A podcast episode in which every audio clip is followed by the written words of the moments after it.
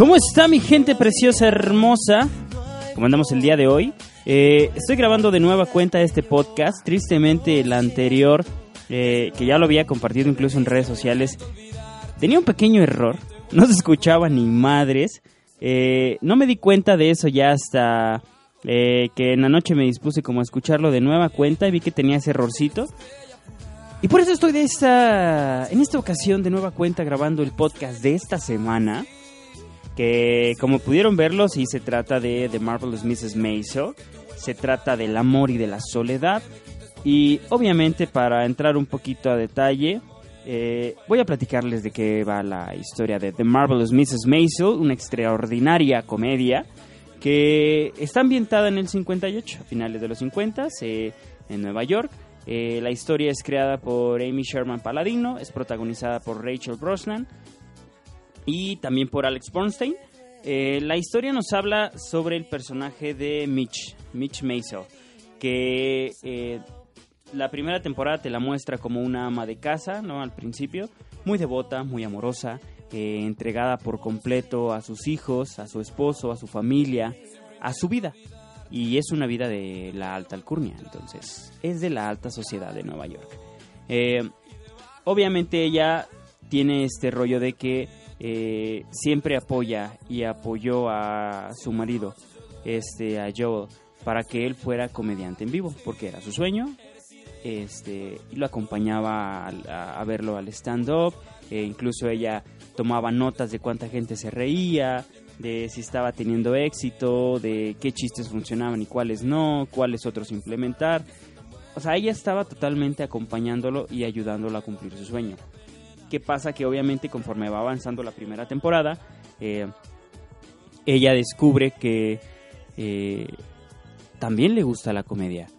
Y por azares del destino, eh, incursiona en este rollo porque se pone de repente muy ebria una noche, sube al escenario y se avienta una rutina de stand-up, le va muy bien, le gusta y ahí empieza para el real, ¿no?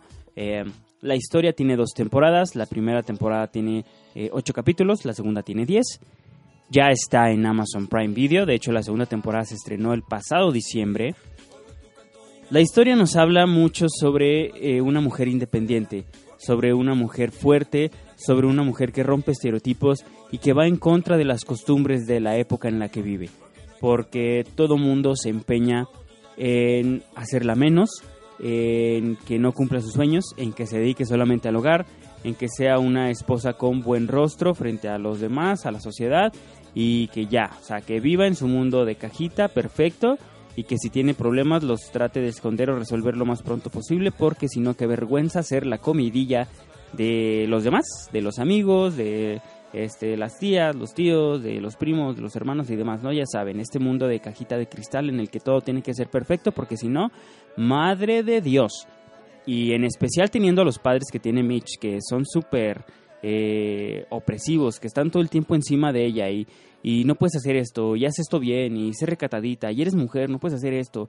Entonces está muy, eh, está muy cañón cómo vive el personaje de Rachel Brosnan, no Mitch, Miriam, en toda esta situación. Que, o sea, los padres sí son así como muy opresivos, pero en lo particular este Abe, que es el padre, es muy carismático. O sea, sí de repente sí te dan ganas como de ahorcarlo y demás, pero es, es muy carismático el señor hasta eso. Este, ¿qué les iba a platicar? Que la historia es muy divertida. Que la historia tiene muchísima, eh, obviamente es una comedia, ¿no? Entonces te vas a reír bastante. Sobre todo porque, porque Rachel es, tiene un carisma de esos que ya no encuentras hoy en día en la televisión. Tiene un carisma impresionante la mujer. Es brillante, es inteligente. Eh, su rostro ilumina la pantalla de manera muy cañona. Eh, aparte que es bellísima el papel le queda a la perfección. Digo, no por nada también Rachel ya se llevó este un Globo de Oro como mejor actriz este en musical o comedia y se llevó también el Critics Choice Award como mejor actriz en serie de comedia. Eh, digo, no es en balde que la estén eh, premiando bastante por esto y que a la serie también le haya ido muy bien porque se llevó el Globo de Oro, mejor serie de eh, televisión, musical o comedia y el Critics Choice Award. Y por cierto, Alex Bornstein, quien les decía que es la otra protagonista, es la manager de Mitch, es la que la descubre y la que la empieza a impulsar en todo este rollo. Ella se llevó este, el Critics' Choice como mejor actriz de reparto en serie de comedia, que quiere decir que también es una muy buena mancuerna con Rachel Brosnan. Eh, ¿Qué les puedo decir? La serie me cautivó bastante. Ya me la habían recomendado. Ya me habían dicho, órale Harry, échale el ojo, yo sé que te va a gustar. Eh, no soy muy fan de la comedia, tengo que decirlo. La verdad es que la comedia americana y en general la comedia no es un género que yo disfrute bastante. No es que sea amargado, muchachos. No es que sea un pinche Grinch que tenga el corazón negro y demás. Simplemente que no disfruto del todo la comedia. Porque luego me toca que estoy en eh, salas de cine o que estoy en, compañía de otra gente viendo alguna serie de comedia y veo que todo el mundo se empieza a carcajear de chistes o de situaciones y yo estoy así como de mm, no le encuentro la gracia y no me hace divertido. Entonces, no es como que sea yo muy grinch, o sea, no sé qué es lo que me pasa, no sé cuál es el proceso que tenga en la cabeza, no sé si estoy tonto, si estoy loco, pero ahí está. Ese es el asunto y en lo particular tengo que decir que esta serie me encantó. Sí, eh, se me hace muy entretenida, muy ligera, es muy divertida. Rachel está espectacular. Eh, la ambientación, la producción está extraordinaria. Eh, la dirección también está muy cañona. No, no, sé qué les puedo decir. Se me hace muy interesante porque también la serie toma esta inspiración, ¿no? De pioneras de la comedia como Joan Rivers o como Tottie Fields, que está chido este rollo y que incluso tiene representaciones ficticias de algunos comediantes como Lenny Bruce o como Bob Newhart, que, eh, que está implementando todo este rollo y que te muestran cómo es este rollo del stand-up y cómo empieza a surgir eh, de manera, eh, como dicen aquí, no en pañales, a finales de los 50, principios de los 60, pero que ya empieza a surgir en Estados Unidos este rollo. Y que aquí en México, como lo hemos podido ver, es hasta ¿qué les gusta? Los últimos 5, 4 años más o menos que empieza a surgir como este boom del stand-up, que como muchos de ellos lo dicen, ¿no? Todavía estamos como en pañales, apenas estamos como eh, desarrollándolo, haciéndolo notorio, que la gente voltea a ver este tipo de entretenimiento de hacer comedia en vivo y aquí ya no lo muestran desde esa época. Que eh, tengo bastantes cosas encontradas porque la época está muy ojete.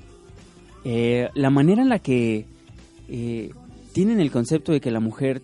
Eh, yo entiendo, obviamente, yo sé que ustedes me van a decir, güey, pues entienden, en aquella época así eran las costumbres, así eran las tradiciones, así se tenía el concepto, así la gente vivía, de que el hombre era el que tenía que proveer el hogar, de que el hombre era el que mandaba en la casa, de que la mujer tenía que estar solamente para atenderlo, de que tenía que estar este, al pendiente de los hijos, al pendiente de la cocina, al pendiente de que eh, hubiera limpieza, de que todo estuviera bien que ahora aquí te lo muestran desde el aspecto de la alta sociedad, como les digo, porque la familia la verdad es que tiene sirvienta, no batalla, eh, viven en un lugar lujoso. Eh, Mitch, la verdad es que cuando quiere puede dejar a, a sus hijos encargados de su, eh, sus papás y no pasa nada. que aquí es, es, otro concepto que lo voy a desarrollar más adelantito, el quiebre, ¿no? Del amor. Este, que se me hace muy interesante cómo te la van mostrando de esa manera, que es fuerte, que es independiente y que cómo está yendo contra todos estos, eh, contra toda esta marea de que tú no puedes hacerlo, tú no, eh, tú tienes que estar acá y pasa algo que ahora sí es lo que les quiero decir que se resquebraja su relación con Joel, con su esposo. ¿Por qué? Porque la engaña. Bien pendejamente el cabrón la engaña, eh, se mete con su secretaria, empieza a hacer como este rollo de pues es que no soy feliz, es que no me gusta este mundito de apariencias, es que esto no es lo que yo pensé que iba a ser cuando creciera, es que esto, es que aquello. Y luego lo ves y dices, cabrón, no mames, tienes a la mujer perfecta enfrente de ti, tienes a la persona eh, más carismática, más cariñosa, más devota, más amorosa, entregada, respetuosa, que te ayuda a que tú cumplas tus sueños, que está eh, siendo feliz ella eh, para ser feliz, eh, hacerte feliz a ti. Entonces dices, ¿cómo es posible que pasen este tipo de cosas? ¿no? Que es una de las cuestiones por las que mezclé como esta historia con este rollo del amor y la soledad. Porque está cabrón ver esto en la pantalla. Digo, son historias cotidianas, son historias que han pasado a lo largo de la historia de que las personas son pendejas, ¿no? Las, las personas son estúpidas porque ¿cómo es posible que dejes a alguien que te da todo, que eres su mundo y que te valora, eh, por irte nada más a satisfacer ciertas o cuales necesidades eh, eh, y pendejas, ¿no? Por decirlo así. Que me da coraje, me da coraje recordarlo porque por eso quería meter este tema, que en The Marvelous Mrs. Maisel. Y este... Y obviamente Joel, lo vemos a lo largo de las dos temporadas como después de que la cagó, va a tratar de resarcir el daño, va a tratar de compensarlo. Obviamente y conscientemente, y le aplaudo a, a Miriam, obviamente tiene un desliz por ahí una noche, obviamente, ¿no? Porque pues la soledad de ahí en parte está cabrona. Pero es muy consciente y le dice, ¿sabes qué? No, porque tú y yo no podemos volver a hacer lo mismo después de esto. Ya la cagaste, eh, ya no. Te quiero mucho, te amo, eres el padre de mis hijos, sí, pero tú y yo como pareja, ya no. Entonces también es muy interesante ver cómo este rollo a lo largo de las dos temporadas se va dando de que se convierten en amigos. No, eso está muy padre, eso está chido, con eso es algo con lo que me puedo relacionar por experiencia personal.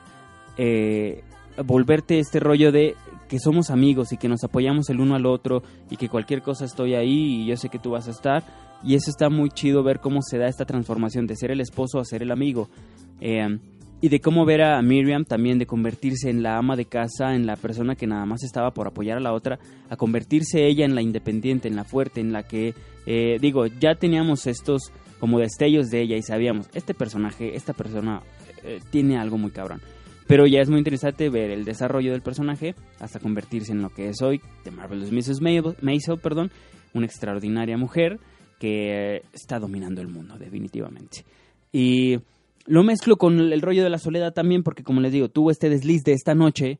Eh, obviamente llega un punto de toda persona en la que sí te enfocas, ¿no? Y obviamente es como esta parte importante de que tienes que desarrollarte tú como persona, de que tienes que estar haciendo eh, tu trabajo diario, de que tienes que estar enfocado en ti, haciendo tu chamba y a pesar de los problemas y demás, salir adelante. Claro, eso lo vemos, pero llega este... Ah, mira, aquí estamos escuchando esta rolita, miren.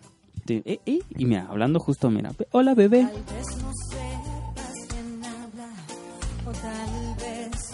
Ay, disculpen la música de fondo. Puse una lista de Spotify, ya saben. Sale de todo tipo. Bebé, yo no soy. Canto pésimo, discúlpeme. Discúlpeme muy cabrón. Canto pésimo, ya le voy a bajar aquí un poquito. Eh, que llega un punto, obviamente, en el que ya cuando te encargaste de ser chingón durante el día, que llegas a tu casa, eh, estás tras la puerta, estás en tu cama o estás en la cocina o estás, estás en tu espacio y te llega este momento en el que dices, madres, me gustaría compartir esto con alguien. Me gustaría compartir mi vida con alguien, lo que estoy haciendo, con quién voy a platicar de todo esto. Que creo que es un poquito lo que le llega a pasar a Miriam que obviamente después de este rush de adrenalina, de intensidad en el que empieza a hacer stand-up, de que empieza a hacer esto, aquello y demás, que llega un punto en la serie en la que obviamente es mucho lo que sucede que eh, quiere tener ese cariño, quiere tener de nueva cuenta ese tacto, ese amor y obviamente Joel eh, está en el momento indicado para dárselo, tienen su desliz y demás y, eso es, pues eso es todo, creo que eso fue lo que, lo que pasó que eso es algo que pasa y con lo que, con lo que me puedo relacionar en el sentido de la soledad, que eso también es lo que les quería decir.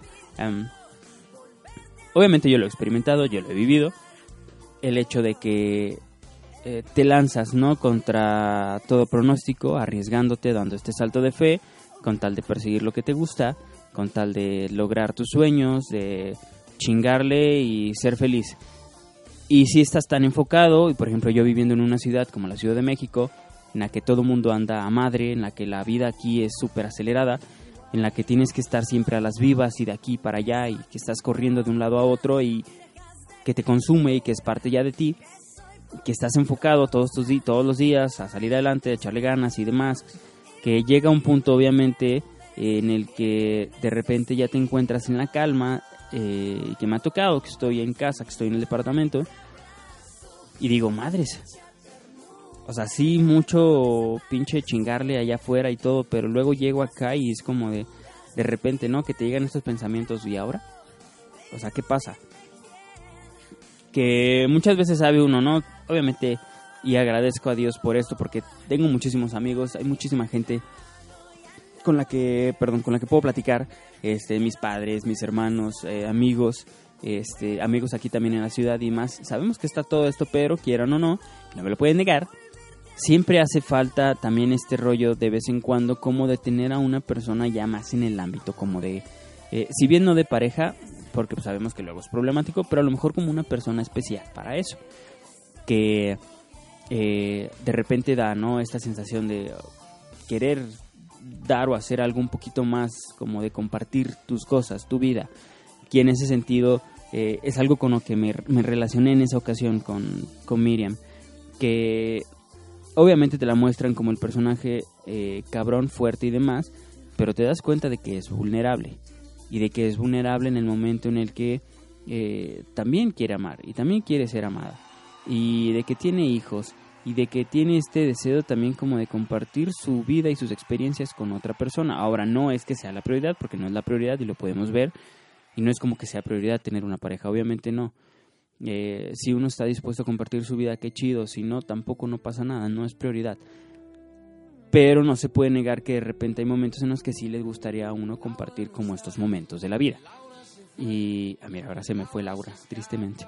Este, y, es esta como relación de este del amor, de la soledad y de estas circunstancias que eh, son difíciles, sobre todo cuando una persona ya está como, como sola, ¿no? En este rollo que eh, es una de las cuestiones por las que también, y se los puedo decir aquí abiertamente, digo, tampoco es como que haya tanto inconveniente.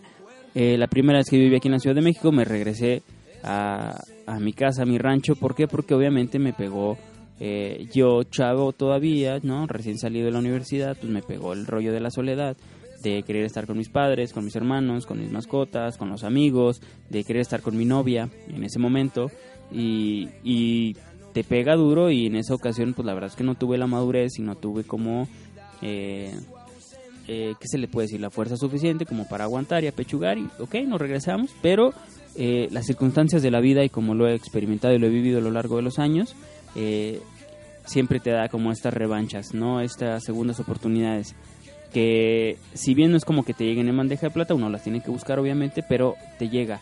Y al final de cuentas como que el mensaje y la lección que he aprendido es que mientras haya vida uno puede buscar y hacer lo que uno se proponga y puedes siempre tratar de cambiar como tu vida, ¿no? Mientras haya vida puedes cambiar tu, tu camino. Y eso es algo también que va por este rollo con Miriam que te enseña estos mensajes, ¿no? De que busca tus sueños, eh, cambia tu camino, persigue lo que te gusta. Si la gente te pone barreras, tú rompelas a chingazos y sal adelante. Y que eh, va a haber muchos obstáculos, ¿no? Va a haber gente que te va a decir que no puedes, va a haber, va a haber gente que te va a decir que eh, no tienes la experiencia, que tus familiares te van a meter el pie, que tus relaciones a lo mejor se van a ver truncas, que va a haber mil y un de piedritas ahí, pero tiene uno que tiene la fortaleza para eh, hacerlas a un lado y seguirle. Que ahora que hablaba lo de las piedritas, aquí les va una anécdota que pasa en la, en la serie, que se los voy a decir el spoiler, también creo yo que no pasa nada, es, más como para que se metan ya en este rollo, que la vean, eh, digo, ya tiene Digo, también yo me puedo dar un bachón porque la, la serie ya tiene rato en, en, la, en la plataforma de Amazon, que eh, por desidia no la había visto, entonces eh, pues ahí me madrearán por redes sociales por darles un spoiler, pero eh, llega un punto obviamente en el que ya está resquebrajada la relación y el matrimonio entre Joel y Miriam, que Miriam, ya este es el final de temporada de la primera, eh, sube a hacer stand-up este, en el Gaslight, en este bar en el que ella empieza como a tener sus pininos en la comedia. Y empieza a hacer su rutina y demás. Y entra al bar Joel, su esposo. Y obviamente entra así como de a, a, ver qué está pasando, qué sucede. La ve en el escenario, como que medio se esconde y empieza a ver su rutina. Obviamente la rutina de Miriam, y como el comediante así lo es, y así lo han externado eh, decenas de ellos, la comedia es la vivencia del, del, comediante, ¿no? Son sus experiencias y es trasladarlo al escenario y hacerlo divertido para que la gente se identifique y se burle de eso, se burle de uno mismo burlarse de estas situaciones que luego lastiman, pero este es parte de la comedia. Entonces Miriam obviamente utiliza este rollo de que la engañaron, de que el esposo esto, de que ella en la cama aquello, Y son cositas como que, eh, obviamente cuando las ves yo, pues son pedradas para él, ¿no? Siente como de, ah, cabrón, se están burlando de mí y la gente se está riendo y qué está pasando. Entonces, como que en ese momento se encabrona, eh, ve a la manager, a Alex, y obviamente le echa la culpa al personaje de Susie, le dice, tú eres la causante de todo esto, que no sé qué, y le dice, pues sí, digo, pues no es mi culpa, digo, tú fuiste el que la cagó, cabrón, tú eres el que eh, se equivocó y tú eres el que provocó todo esto. Este güey se sale, eh, posteriormente ya Susie le dice a Miriam, hoy sabes qué, vino tu esposo, estuvo viendo tu rutina, eh, acaba de salir. Miriam sale corriendo tras él, porque pues así somos de pendejos las personas, los seres humanos. Este sale corriendo, ya obviamente le dice perdón por lo que acabas de ver, que no sé qué.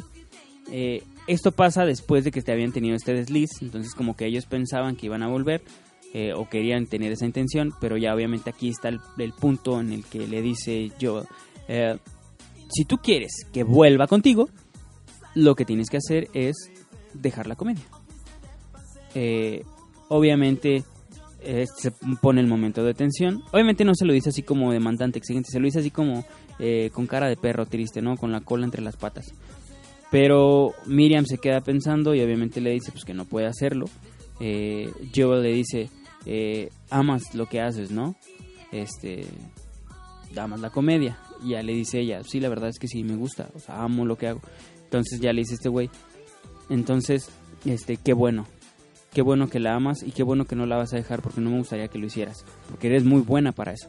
Y es como este punto reconociendo que él la verdad no servía para el stand-up y al verla ella entendió lo que era eh, hacer, stand-up y vio el potencial que tenía y lo buena que era entonces como que es, es este punto de alivio en el que ambos personajes entienden que la relación no puede seguir pero que se van a apoyar mutuamente porque Miriam como que ya lo ve con cara de satisfacción y le dice no, no, no, no recuerdo bien qué le dice pero lo que sí tengo en la mente son los ojos y la sonrisa no que le echa como de o sea gracias por entender de que esto es lo que amo y de que no me voy a rendir y que lo voy a seguir. Y yo es como de, eh, qué bueno que encontraste tu vocación y síguele que eres muy buena. Y así para el Real. Y la segunda temporada tiene un poquito más de lo mismo. Ahí, empieza, ahí llega otro personaje que es interpretado por Zachary Levy, nuestro Shazam. ¡Shazam! Que empieza como a tener sus pininos en el amor con Miriam y demás. Y la historia sigue de largo. Este, pero para no hacer tan largo el cuento, pues sí, The Marvelous Mrs. Maisel está extraordinaria. Es una increíble eh, serie de comedia que yo sé que les va a gustar muchísimo. Como les digo, tiene dos temporadas. La primera tiene ocho capítulos, la segunda diez. Está por Amazon Prime Video. Es protagonizada por Rachel Brosnan y por Alex Bornstein. Y es creada por Amy Sherman Paladino. Eh, yo en lo particular, eh, lo que les iba a decir, que justamente ayer eh, compartí una historia en Instagram porque vino un amigo, mi buen amigo Lector, está muy enamorado el muchacho, quiere regresar con su, con su ex, este, y estuvo realizando, aquí le estuve ayudando yo porque me ayudó a grabar el video de Detective Pikachu, la crítica, este, la opinión, y ya le ayudé yo posteriormente a aventarse como, eh, hay unos, unos adornitos, se puso muy espacio de cositas Héctor para entregarle un regalito a esta chica, y declarársele, pedirle que fuera, que sea su novia, que por cierto, cuando en el momento en el que estoy grabando yo esto, creo que Héctor ya podría estar haciendo esta acción, que a ver si me avisa cómo le fue, ¿no? Porque estuvo muy divertido ayer estar y me hizo recordar también como estas cositas, ¿no? Lo que llega a ser uno por amor, lo que llega a ser uno por, por la persona que uno quiere y este y aunque yo luego muchas veces digo que el amor, la verdad es que es una monserga, es una molestia y demás, hay que ser honestos. Todos tenemos nuestro corazoncito blando y todos queremos tener como una persona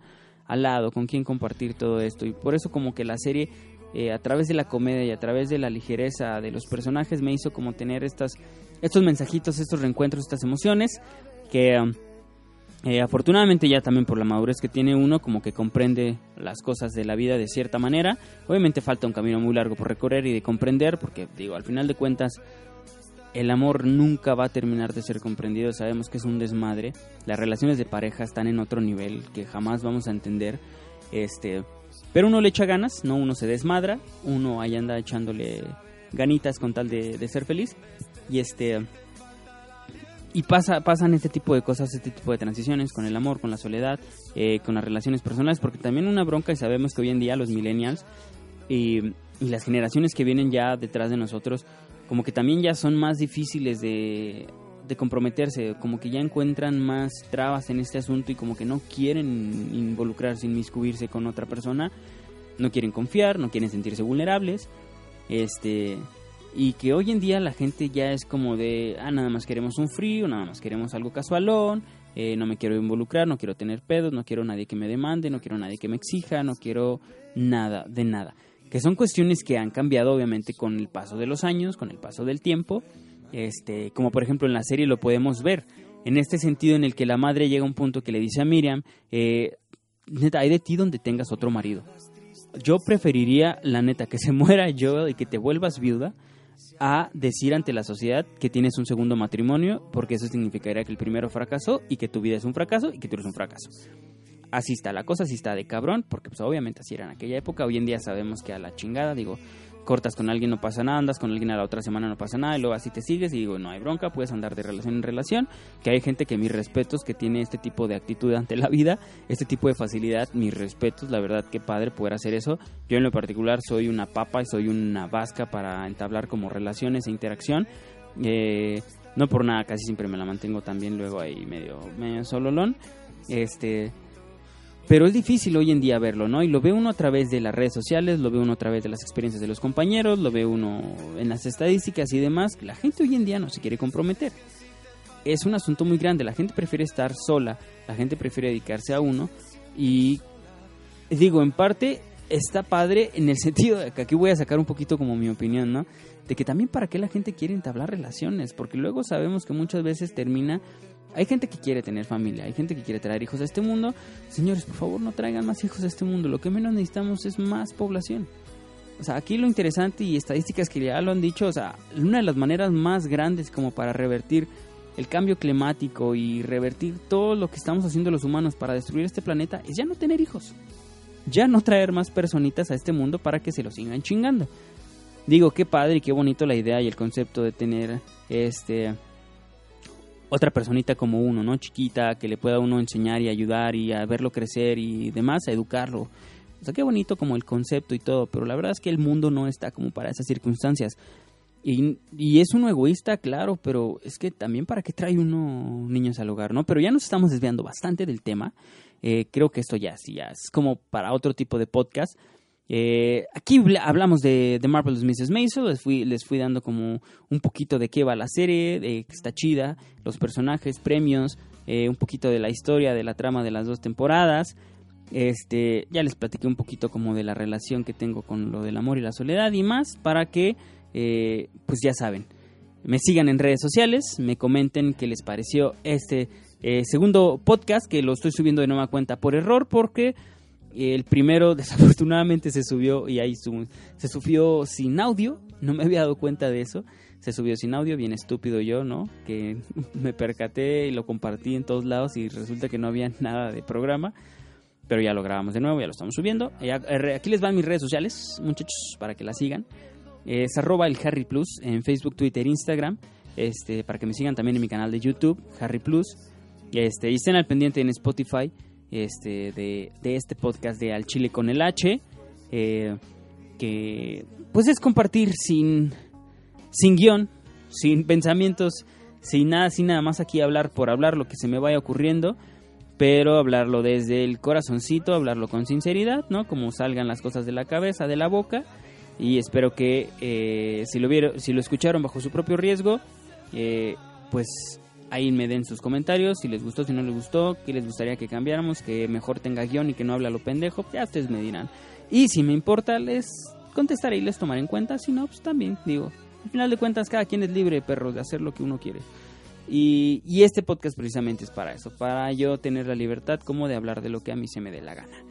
Entonces, eh, yo con esta triste canción de fondo, me voy a despedir de todos ustedes deseándoles un muy bonito miércoles que la estén pasando ligera en esta mitad de semana. No voy a decirlo el ombligo porque eso es la neta muy de nacos, pero ya mero es, eh, eso sí lo voy a decir de nacos, ya mero es viernes chiquito, ya mero es fin de semana.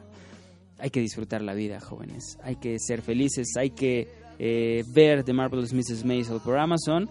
Y si ustedes quieren creer en el amor, quieren aventarse y arriesgar todo y dañarse o ser felices, mis respetos, ahí me platicarán cómo les va. Yo por lo pronto sigo siendo feliz, así como estoy. Y yo me despido. Yo soy Harry Plus. Los voy a dejar con esta increíble canción de Vuelve de Ricky Martin. Porque. Pues porque se me da la gana. Así de sencillo. Esto es el Chile con el H.